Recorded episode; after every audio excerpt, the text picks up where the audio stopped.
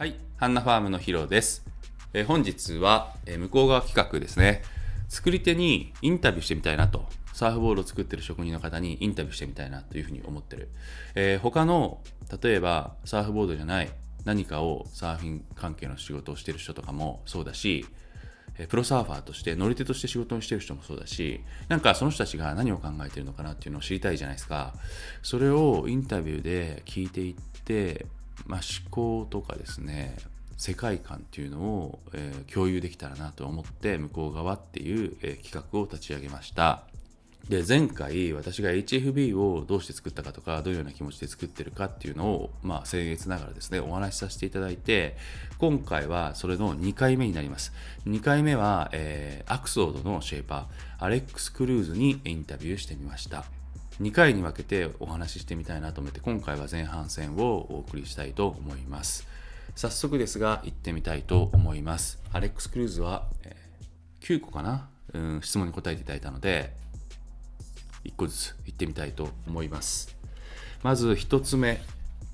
自己紹介とアクソードブランドについて教えてください、えーその答えはですね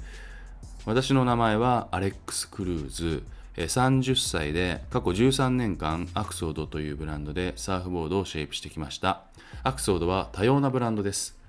楽しいオルタナティブなコナミ用ボードからエリートレベルのパフォーマンスショートまで全てのサーフボードをシェイプしています。といただきました。これがですね30歳ですやっと。ようやく？もう30歳私が出会ったのが彼18歳ぐらいの時。17歳でシェイプを始めてる。うん。で30歳でキャリア13年って結構すごいですよね。うん。もう若手若手って言われたけどそろそろ中堅に入ってくるのかな。30歳で中堅っていうのもすごいけどシェイプの世界では、うん、だんだんだんだん頭角を現してるんだなという思って感慨深くなります。私が出会ったあの18歳の若いアレックスですね。で多様なブランドっていうのもそうで結構、うん、ミッチ・クルーズとかジャック・リストンとかですね周りにすごいあのライダーがたくさんいて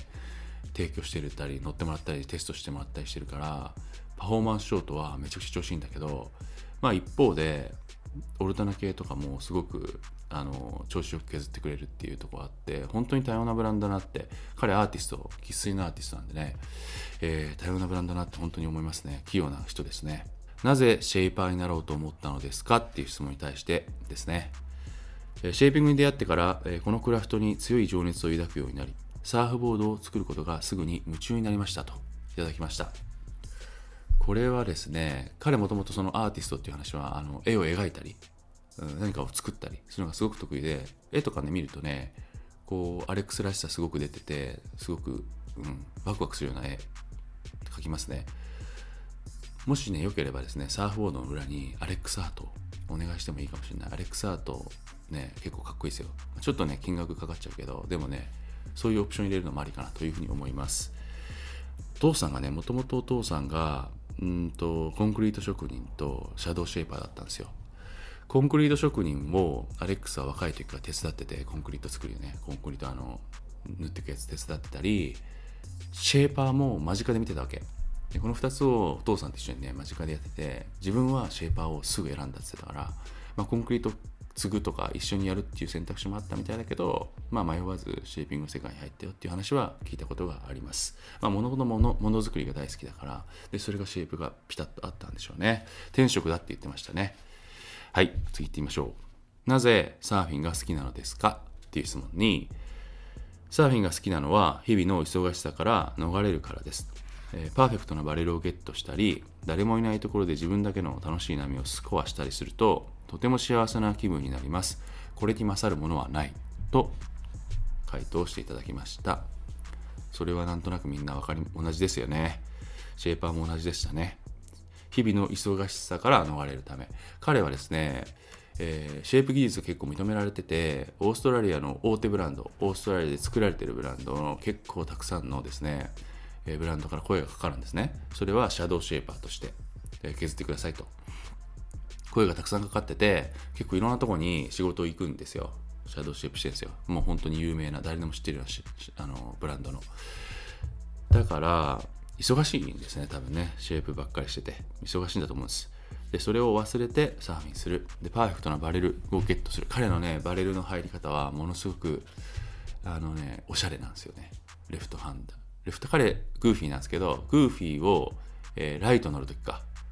だからグーフィーをグーフィーで乗るときか、うん、ライトの波乗るとき、うん、めちゃくちゃおしゃれですよ。あのバレルの入り方が。かっこいい、うん、はい次行きましょう。これまでのサーフィン人生で忘れられない波はですね忘れられない一本なんですかっていう質問ですね。これに対しては、1年前の29歳の誕生日にアクソードのムービーの撮影をしながら海岸でキャンプをしていたと。誕生日当日6から8フィートの、えー、パンピングサーフィンで目が覚めたと。ミッチと、えー、トビー・モソップ、そして他の友人2人だけで波に乗った。セットされたレフトハンダーにパドルして夢のような、えー、バレルをゲットしてインサイドで小さくヘッドディップしてフィニッシュしたと忘れられない波と一日だった。これはすごいですね。誕生日の日だと。仲間だけでキャンプして起きて朝起きて波見たら6から8フィートのバレル6から8フィートっていうとこっちの感覚だとダブル以上ありますかね。ダブルぐらいかな。あると思います。それで彼もグーフィースタンスなんでレフトハンダーの波のバレルをゲットしてその波が今までの忘れられない一本だった。大体旅で出るじゃないですか。私も旅の一本っていうのは忘れられないけどね。友達だけで貸し切りで6から8フィートのパンピングの波で